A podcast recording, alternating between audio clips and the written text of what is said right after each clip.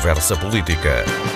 Aqui os políticos falam mais alto. Um espaço para o debate e para a entrevista na Antena 1 Madeira. Boa tarde, bem-vindos ao Conversa Política desta semana. O convidado de hoje, Elvio Jesus, é presidente da secção regional da Ordem dos Enfermeiros. Boa tarde, muito obrigado por estar na Antena 1. Enfermeiro Elvio Jesus, estamos a menos de um mês do encontro insular que vai reunir na Madeira Açores e, Madeira, neste encontro de enfermagem. Já há um tema de fundo escolhido para este congresso? Uh, antes de mais, boa tarde e os nossos agradecimentos à Antena 1 e ao, particularmente ao Filipe Ramos por este convite que muito nos agrada e estamos sempre disponíveis para cá, para cá estar. De facto, nós temos um, congresso aí à porta, estamos há uh, cerca de um mês Uh, e, e, o tema de fundo do Congresso são, é o Value Added Care. Isto traduzido para português não soa tão bem como no inglês, por isso é que deixamos a, a expressão original. Quer dizer, são cuidados de saúde, neste caso de enfermagem, que se baseiam em valores. É uma temática que nos últimos anos, a nível internacional, todas, a maior parte das organizações e também a OMS tem vindo a lançar. Uh, isto uh, porque uh, o que se constata é que os sistemas de saúde, a forma como se têm organizado e a forma como são financiados, não têm correspondido às necessidades efetivas das populações. Investe-se cada vez mais dinheiro, mas os resultados não são aqueles que seriam desejáveis, nem aqueles que seriam esperados face ao investimento que é feito.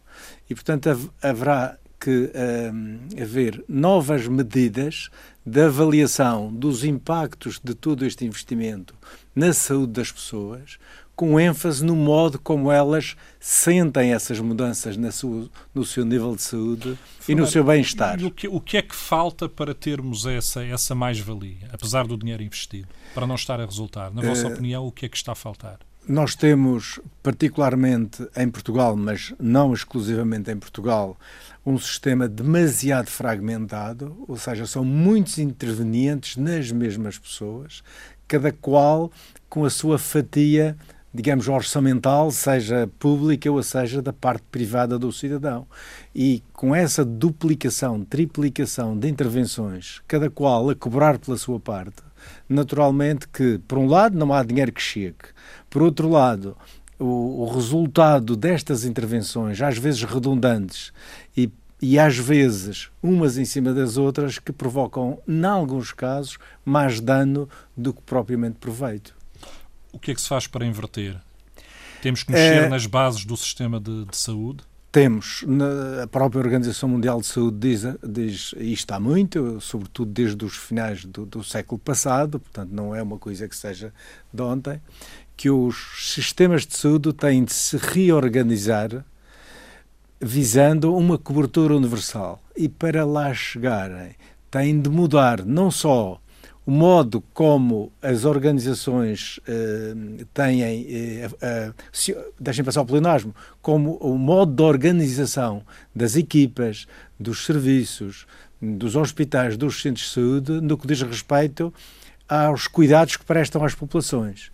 Tradicionalmente, isto tem estado muito centrado ou na doença ou no serviço ou na organização, à volta do centro de saúde, à volta do hospital, à, vo à volta da clínica, à volta do laboratório.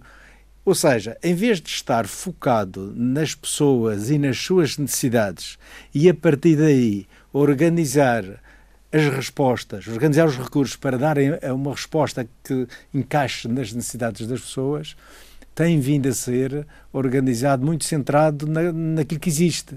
Ora, como o que existe é cada vez mais, mas menos integrado, menos articulado e muitas vezes nada tem a ver com as necessidades do local nem da região, o desperdício é grande. Falamos, por exemplo, de uma palavra racionalização de meios. Poderá Sim, racionalização de meios, mas também um novo olhar sobre a realidade porque isto também depende das lentes que nós colocamos para ampliar a realidade. E de facto, quando nós centramos isto, eh, quer seja na doença, quer seja nos exames, quer seja nas consultas, quer seja nas cirurgias, e não naquilo que, de facto, o trabalho dos profissionais e os recursos que são investidos na saúde representam para a saúde, para o nível de saúde e bem-estar da pessoa e da pessoa no seu contexto, que é no, na sua família, no, na, nas suas relações, na sua comunidade, se não olharmos de outra maneira para o nível de saúde destas pessoas no sentido mais abrangente, que são, inclui também o social, eh, portanto, estamos a, a, a, prescrever um tratamento para uma situação que é que, cujo tratamento não é adequado. Falta, por exemplo, prevenção, falta, por exemplo, cuidados paliativos. Falta sobretudo, falta sobretudo equilíbrio entre tudo isso que acabou de dizer, entre prevenção e intervenção curativa e paliação, eh, em, em, promoção da saúde, falta de equilíbrio entre internamento e ambulatório e, e, portanto, falta um novo olhar sobre o serviço e o sistema de saúde com outra centração que não aquela que o século XX nos trouxe e que a Organização Mundial de Saúde desde, como disse há pouco, desde o século finais do século passado, vem alertar. Aliás, um dos nossos eh, conferencistas convidados para, esta, para este congresso é justamente uma pessoa que vem da Organização Mundial de Saúde falar na perspectiva dos cuidados de saúde integrados e centrados nas pessoas. Uh, um, portanto, dentro deste quadro de referência, que foi publicado uh, e foi aprovado na Organização Mundial de Saúde há cerca de três anos atrás, mas cujo, cu, cuja construção uh, tem vindo a ser incrementada ao longo de todo este século atual, século XXI. Enfermeiro Elves Jus, permita-me fazer a questão desta forma. Por exemplo, podemos estar a pensar em investir 250 milhões de euros num novo hospital, mas dificilmente poderíamos pensar em investir mais um milhão de euros, por exemplo, em enfermeiros. É um pouco esta filosofia que poderá é um, estar mal. É um, mas eu diria, eu diria mais, pensando na, e descentrando a questão dos enfermeiros, eu diria que não vale a pena focalizar-se apenas no investimento no hospital sem olhar em tudo o que está à volta. Porque as necessidades das pessoas não são apenas de cuidados hospitalares, chamemos assim, cuidados curativos. As necessidades das pessoas são cada vez mais abrangentes. As necessidades de saúde de cuidados de saúde e sociais são cada vez mais abrangentes. Basta olhar o que se passa, por exemplo, nos serviços de urgência do país inteiro, eh, com utentes com características de cuidados continuados, com agudizações sem apoio e sem conhecimento para lidar, para prevenir essas situações. São utentes que chegam em níveis de desidratação já elevados porque não tinham ninguém que lhes desse água, nem ninguém que percebia a importância de dar água às pessoas. São utentes que chegam com secreções que não, não tem ninguém, ou eh, não tem o conhecimento nem a importância de, por exemplo, ensinar a pessoa a tossir, a mobilizar-se, a sentar-se, nem, e, e, também não tem este apoio, não tem o conhecimento nem tem o apoio. São pessoas que chegam com temperatura elevada, não muito elevada, que atempadamente não sabem lidar com esta situação e, portanto, como esta situação evolui porque não é prevenida, quando chega a, a situação já vem num estadio que muitas vezes requer internamento. Não só uhum. vão à urgência, como a maior parte deles já precisam de ser internados. E chegam já ao internamento também numa fase já tardia, o que quer dizer que eh, demora muito mais tempo a recuperar, se recuperar. Eu vou recuperar hum, declarações suas feitas recentemente, onde dizia que, no caso dos idosos, fundamentalmente, os lares de terceira idade na região uh, são um pouco como casas de chá. Uh, a frase é sua, foi dita recentemente. Isso significa que temos uma gestão, organização dos nossos lares de idosos que, na sua opinião, é deficiente? Ora, a questão do, dos lares uh, não é só na Madeira. Aliás, eu dá a impressão que, de uma maneira geral, até na Madeira estão, em média, também o continente é uma realidade 40 vezes superior à Madeira, mas digamos que não é específico da Madeira. O que se passa é que criou-se a ideia na sociedade que os lares eram o sítio por onde iam os velhinhos quando já não podiam estar em casa sozinhos porque, por várias razões. E, portanto, seriam sítios onde a pessoa tinha alimentação, tinha, tinha roupa tinha, e tinha lugar para, para dormir. Não é nada disso que se lá se passa. O que se lá se passa é que poderia, isso poderia corresponder a um passado já muito longínquo, mas agora, quer seja um lar privado, quer seja um lar público ou lar ou da segurança social, o que lá se passa são sítios onde as pessoas são cada vez mais dependentes. Temos mais de 60% de dependências graves ou totais, dependências funcionais, físicas. São onde mais de 50% dos utentes têm um nível cognitivo bastante afetado, onde uh, uh, as, as, os problemas de saúde das pessoas que lá estão, dos idosos, e alguns até nem são assim tão idosos, são múltiplos e uh, o tratamento, a medicação que estas pessoas tomam é também muita. E, portanto, são mais unidades do tipo unidades de cuidados de doentes que necessitam de cuidados continuados eh, do que propriamente um sítio onde as pessoas pernoitam, têm a refeição e têm o seu abrigo.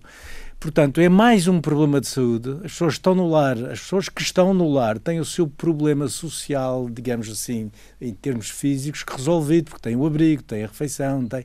Eles têm, mas têm e cada vez tê-lo-ão mais porque vão envelhecendo e a dependência gera dependência e todas estas situações têm tendência a se complicar, são pessoas que precisam muito de cuidados de saúde. Ora, se são pessoas que precisam muito de cuidados de saúde, isto não pode ficar entregue nem apenas à segurança social, desenquadrada da intervenção daquilo que é a responsabilidade do serviço público de saúde. Por outro lado, tam, por outro lado também disse que as, as, as famílias que têm os seus idosos no lar, mesmo que quisessem, não têm dinheiro para pagar os cuidados de saúde do seu familiar no lar, porque e também não tem que pagar, porque se, esse, se, o seu familiar estivesse em casa, era o centro de saúde ou era o, o hospital que, que, se responsabilizaria por isso. E, portanto, há muita coisa a desconstruir.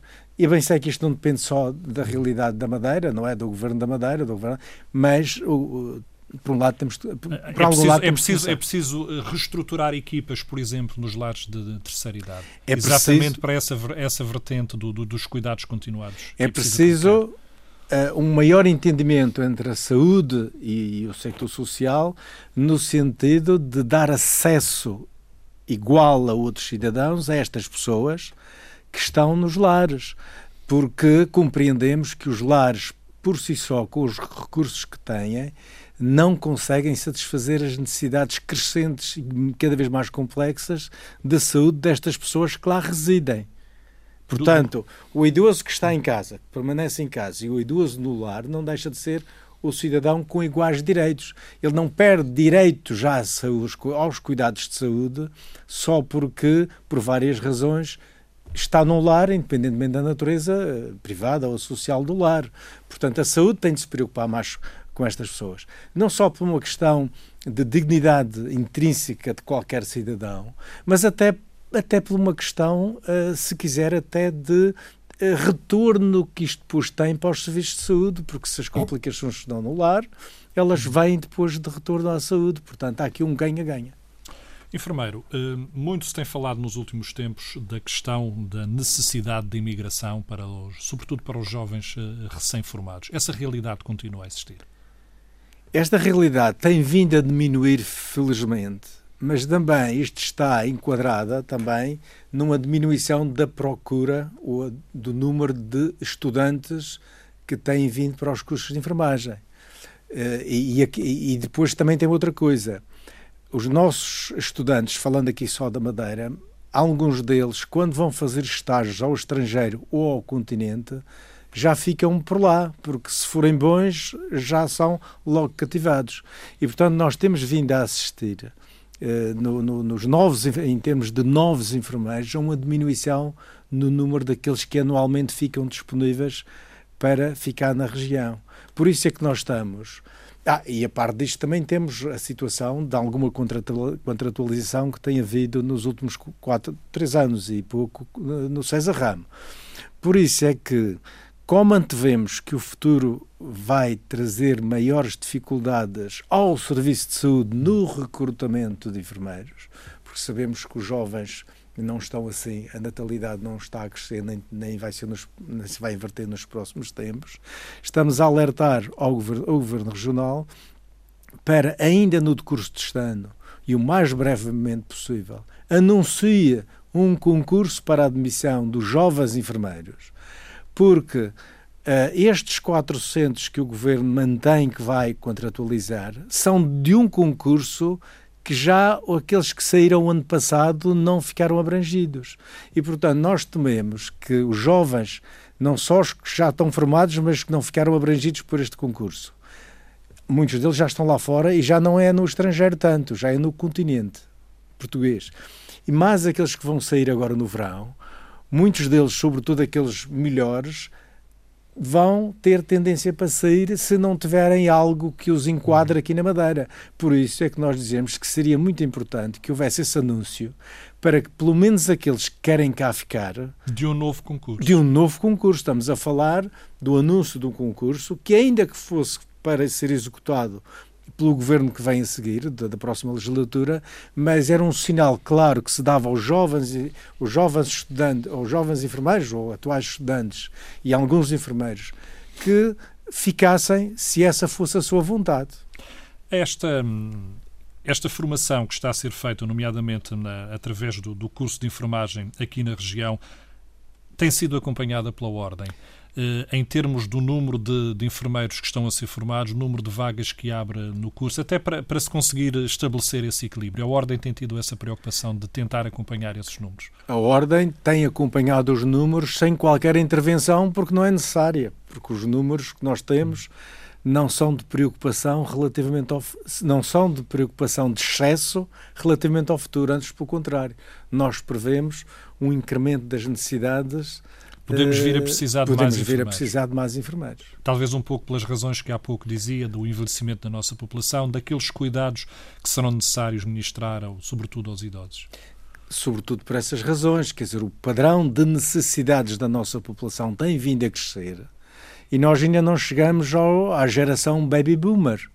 Ela está a chegar, portanto, nos próximos anos, hum. 10 ou mais anos, vamos, eh, durante 10 ou mais anos, vamos ter uma necessidade de uh, adicional, talvez, de mais de um, de um, terço dos enfermeiros que atualmente temos. E está em linha perfeita com aquilo que a Organização, a Organização Mundial de Saúde propõe para a região europeia. Não estamos a falar da África nem das Américas. Estamos a falar para, para, para, para a região europeia. Isso, isso quer dizer que os 400 enfermeiros eh, que poderiam ser suficientes até o final deste ano poderão deixar de ser no, nos próximos anos? Será, será necessário contratar mais?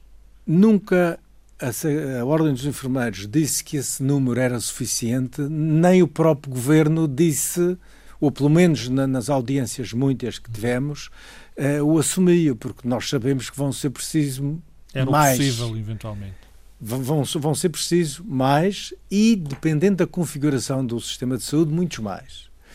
Se quiserem um sistema de saúde regional com cobertura universal, eficiente para resolver os problemas efetivos das pessoas, integrado e que garanta cuidados continuados e devidamente digamos, eficientes e eficazes à população, vão ser precisos muitos mais.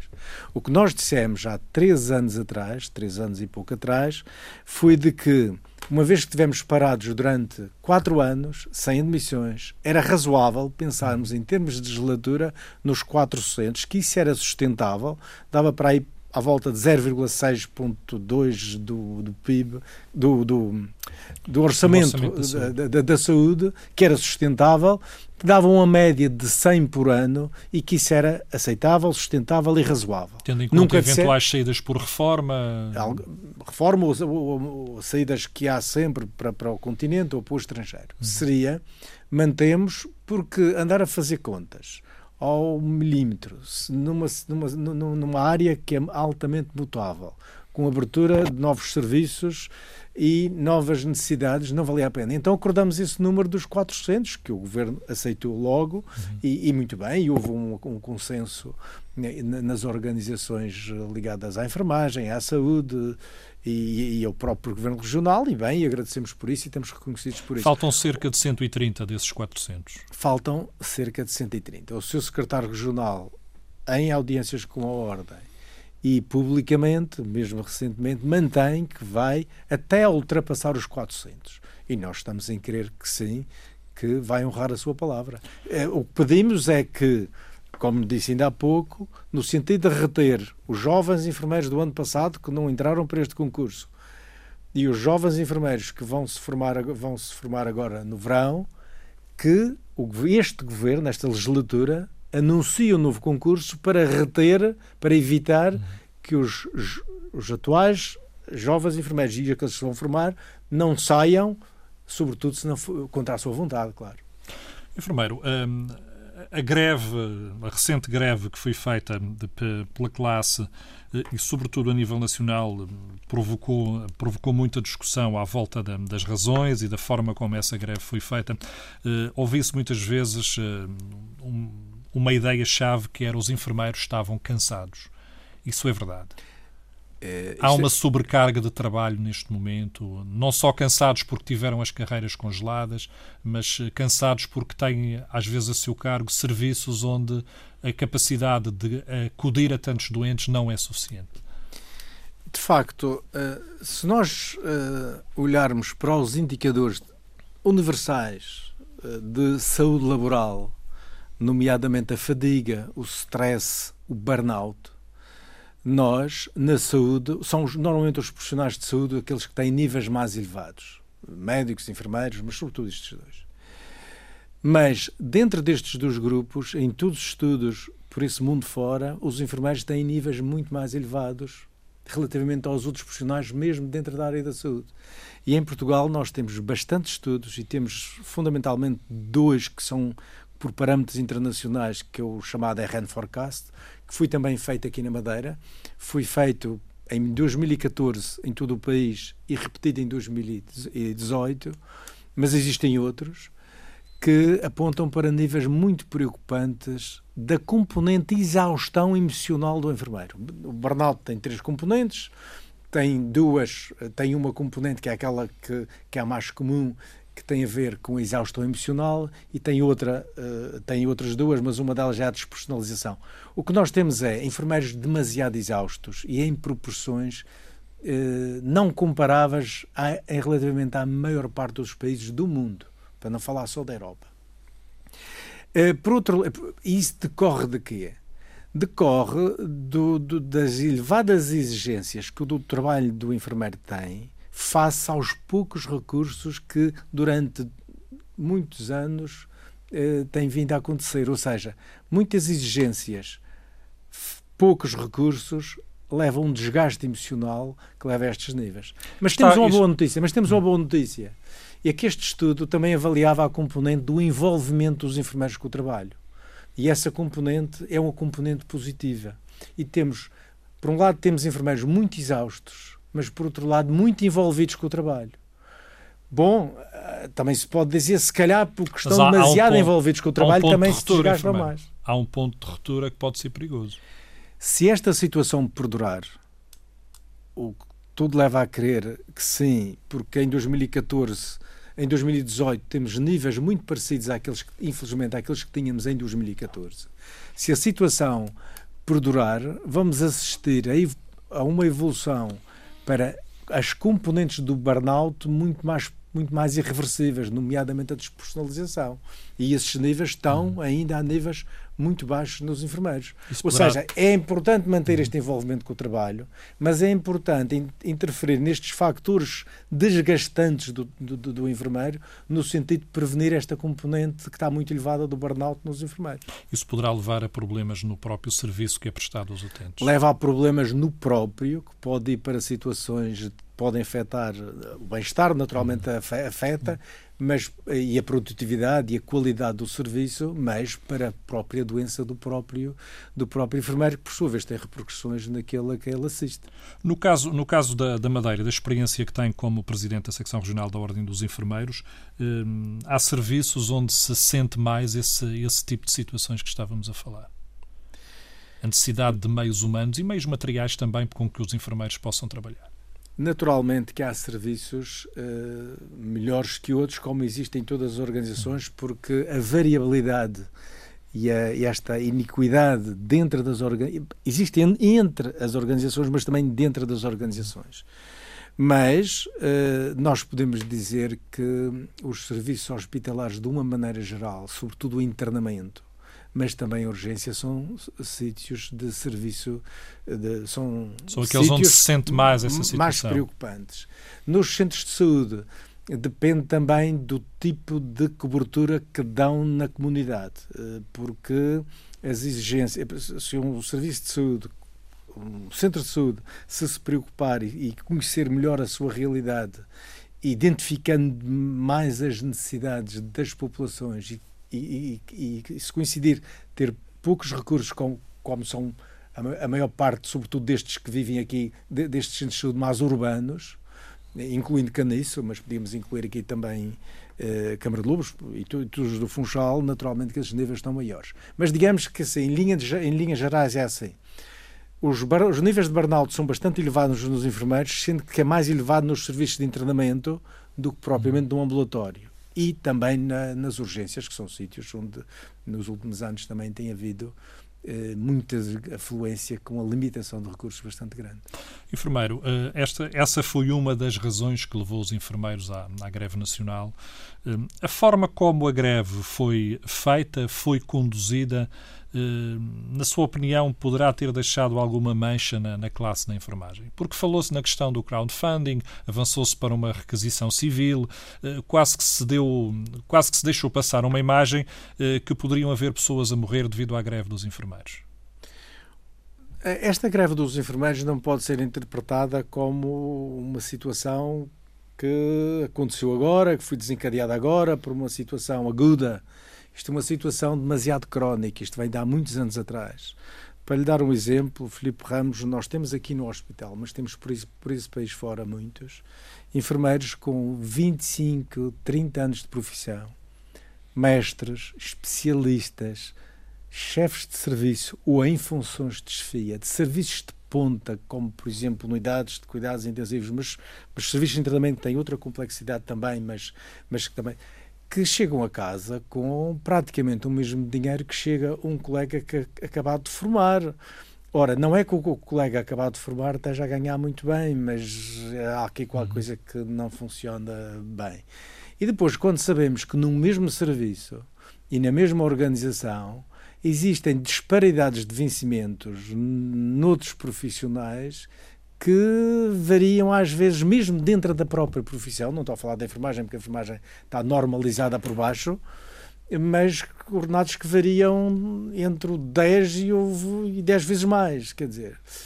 Depois, eh, nós também andamos pela organização toda, sabemos o que é que se passa e, portanto, isso leva a um sentimento de revolta que, entretanto, os anos não deram mostra de que nem os governos nem as administrações tinham vontade de mudar. Ora, os sindicatos faziam greves, eh, faziam as suas formas de luta, durante décadas agiram desta maneira, mas o resultado foi sempre o mesmo, quase nada ou quase nada. Esta nova geração, e sobretudo esta geração que está aqui na, na, na, entre os 30 e os 50, que a maior parte dos enfermeiros, está cansada, esgotada, revoltada com toda esta situação. E são, sobretudo, esses que têm a carga maior ali no front office, no, no, no sítio que estão ali com a mão na massa todos os dias e, portanto, uh, tiveram de arranjar formas criativas de chamar a atenção. Para uma situação que os sucessivos governos, durante muitos anos, durante décadas, ignoraram, que as organizações e as gestões também assobiaram para o lado. E, portanto, esta greve não pode ser interpretada como uma situação aguda, reativa, mas como um último grito, o grito do Ipiranga, se quiserem chamar assim, para uma situação de injustiça que já vem de há muito tempo, que já vinha antes da crise, da crise económica e financeira que assolou o país e que uh, depois o pós-Troika também não deu mostras de querer resolver. No caso da Madeira, a situação é diferente?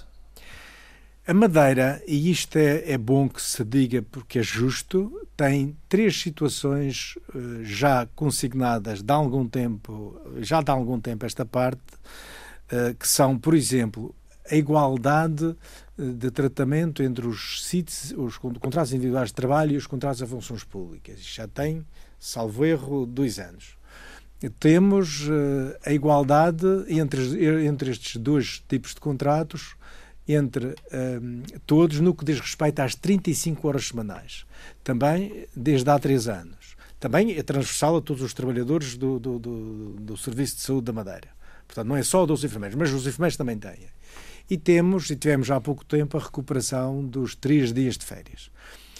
Eh, sobretudo os dos primeiros aspectos são aspectos que ainda não estão clarificados para todos no continente e desse ponto de vista aqui é positivo.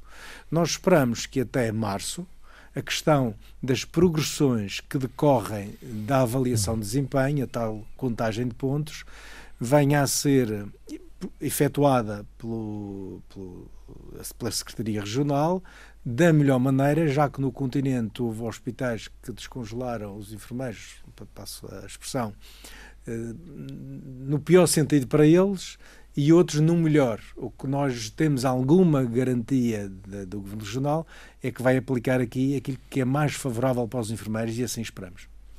O, os enfermeiros, eh, nesta greve, eh, a própria bastonária da Ordem tomou posições públicas sobre a mesma quando se falou em questões, nomeadamente, de poder acarretar perigos para o utente esta greve que, estava, que se estava a desenrolar.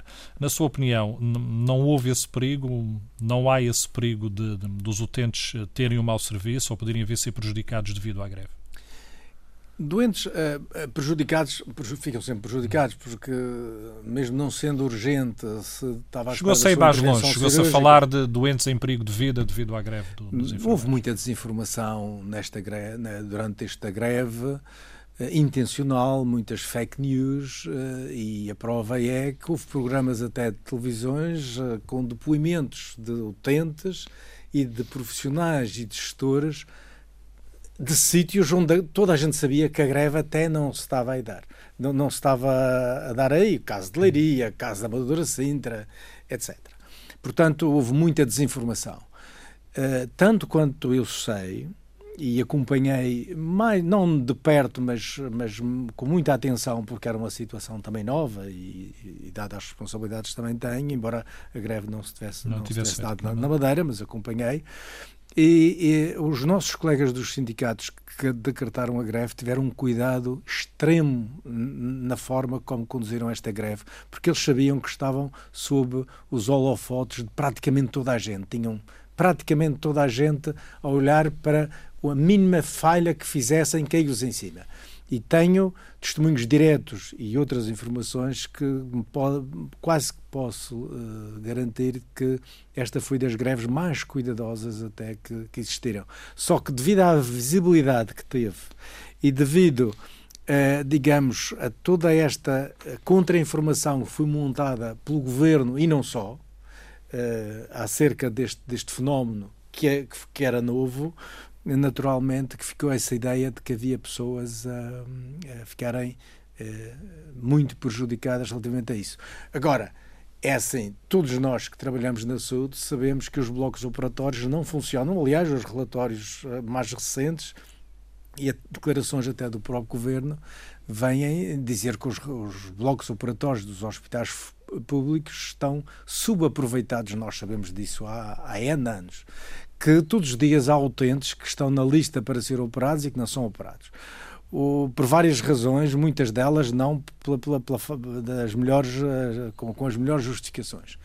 Eh, alguns casos que vieram a público de utentes que tinham, cuja intervenção tinha sido cancelada, íamos a ver, já tinham sido canceladas, por exemplo, no mês de hum. férias de agosto e não havia greve dos enfermeiros. Ou seja, prejudicar os utentes, naturalmente há sempre um prejuízo, com a dimensão que se quis colocar, uh, muito provavelmente não.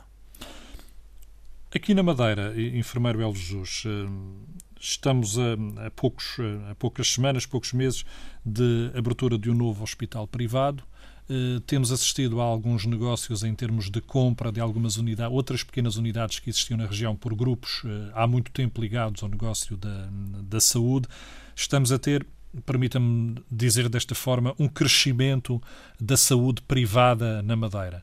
Uh, isso poderá levar a alguma migração, ou já está a levar a alguma migração, de, nomeadamente de enfermeiros, para o sector privado, perdendo-se alguma experiência no, no sector público desses profissionais? A migração, tanto quanto julgo saber, a migração de enfermeiros em larga escala para o sector privado não se deu nem se vai dar. Algum recrutamento tem sido feito, inclusivamente em colegas que já estavam fora do país. Há alguns casos, para aí uma dúzia de colegas que já estavam, mas no conjunto geral dos enfermeiros não provoca assim um impacto demasiado, embora se lamente sempre a saída de qualquer profissional, neste caso particular enfermeiro, que normalmente são enfermeiros que se formaram, que se desenvolveram no César Ram e que vão para o privado. Mas se o privado funcionar bem, se não funcionar como habitualmente, eh, como habitualmente costuma funcionar, com parasitismo relativamente ao serviço público. Se for para prestar um serviço aos nossos concidadãos e àqueles que, nossos visitas, eh, que nos visitam, até tudo bem. Mas eu colocaria a questão de uma maneira mais, mais abrangente. É que cabe ao serviço público, aos nossos governantes, acautelar o interesse público e a saúde dos nossos concidadãos. Como direito constitucional. Eu, como direito, aliás, a saúde é um direito humano fundamental. E nesse sentido, o que o governo deveria estar a fazer era reorganizar todo o sistema de prestação de cuidados de saúde e social, no sentido em que estes, estes, este novo comércio da saúde uh, viesse não apenas para tornar o sistema ainda mais disfuncional, mas sim aproveitar o que ele tem de bom, que é, num período, pelo menos enquanto o público não dá resposta, poder eh, colaborar na resolução dos problemas dos nossos cidadãos. Mas para isso tinha de fazer o trabalho de casa. Uhum. Tinha de já ter feito o trabalho de casa. E não tem sempre feito da melhor maneira. Eu vou-lhe dar um exemplo é público no site do César Rama que nós temos em 2019, tínhamos em 2018, por exemplo, 295.406 utentes nos centros de saúde. Está a ver? Alguém acredita que nós temos 295.406 uh, utentes nos nossos centros de saúde. Estamos a falar de mais da população da Madeira. Muito mais. Aliás, posso dizer, porque ando há três anos a dizer este número, oficialmente e publicamente, que nós não temos 130 mil utilizadores de cuidados médicos, cuidados médicos que são cuidados hum. dos, pelos médicos nos centros de saúde. Mas é com base neste número que chega-se depois ao, ao, ao, a este número que é o seguinte: destes 295 mil, temos 107.100 médicos de família. Ora, pergunto, mas temos 295 se não temos 295, não como é que se pode dizer que temos 107 sem médico de família? Portanto, alguma coisa não está a funcionar. Por outro lado, nós sabemos que muito daquilo que se faz no centro de saúde não produz efeitos benéficos nos utentes. Vou-lhe dar um exemplo. Ocupar um médico a fazer cinco consultas ou seis consultas a um utente diabético durante um ano, o que é que isso acrescenta de valores para a saúde? Pouco, muito pouco. Eu, eu diria que, eh, em alguns casos, até hum, não acrescenta nada, pelo menos aí. Ora, o que há a fazer é olhar para estes casos e seguir as recomendações internacionais e dizer assim: nós temos de passar a ter um olhar diferente, rua a rua, beco a beco, sinalizando as situações que necessitam e, em função dessas situações e, das, e da natureza dessas situações, então organizar as respostas. E não perpetuar aquilo que temos vindo a fazer já desde o século passado, que é organizar em função de listas de médico. Ora, listas administrativas de médicos dá números, dá números e dá carências fictícias como estas que eu acabei de apresentar e que são públicas e que estão no, no site do César Ramo. E, portanto, depois gera listas enormes de espera para consultas, para exames, para tratamentos, para cirurgias, para isso aqui, que têm pouco a ver com a verdadeira necessidade das pessoas em cuidados de saúde. Porque se calhar estamos a desviar recursos para onde são desnecessários, algumas vezes até são prejudiciais, em vez de estar a acudir aqueles que verdadeiramente necessitam e do modo que hoje em dia é recomendado que se organizem as respostas por um lado e que se intervenha tecnicamente nas situações. Enfermeiro Elves Jus, eh, queria colocar uma última questão perante tudo aquilo que eh, agora falamos. Eh, se tivesse que aconselhar um jovem hoje em dia a seguir a carreira de enfermagem, diria que sim? Claro que sim.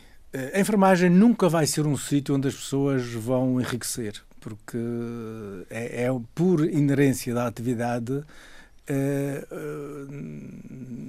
será sempre maioritariamente o Estado, chamemos assim, a garantir os cuidados de enfermagem aos cidadãos, porque a natureza da intervenção é uma natureza continuada e cujo factor tempo é determinante. Ou seja, quanto mais complexa a situação, mais tempo requer do enfermeiro.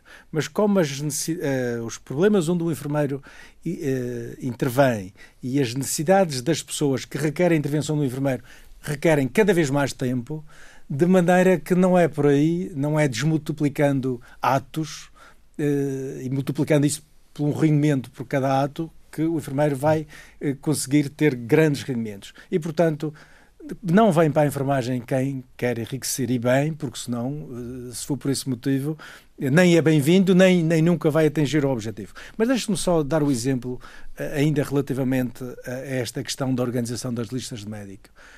É incompreensível que não se possa garantir hoje, para lhe dar um exemplo só, que todo o utente que sai do hospital tenha garantida uma visita de enfermagem à casa da pessoa nas próximas 24 horas, subsequentes, nas 24 horas subsequentes ao, ao internamento. Não há dinheiro para isso, não há recursos para isso mas há dinheiro para cada vez mais exames, para cada vez mais tratamentos, para cada vez mais consultas médicas, para cada vez mais, mais, mais, mais resultado. Aquilo que nós vemos nos internamentos e aquilo que nós vemos nos nossos serviços de urgência. Mais centrado na, na perspectiva economicista e menos no contacto humano. Mais centrado naquelas métricas tradicionais que acrescentam pouco valor, mais centrados na doença, nos tratamentos e menos centrado nas necessidades das pessoas. Enfermeiro El Jesus, obrigado por ter estado no Antena 1. Boa que tarde. agradeço. Conversa Política. Aqui os políticos falam mais alto. Um espaço para o debate e para a entrevista na Antena 1 Madeira.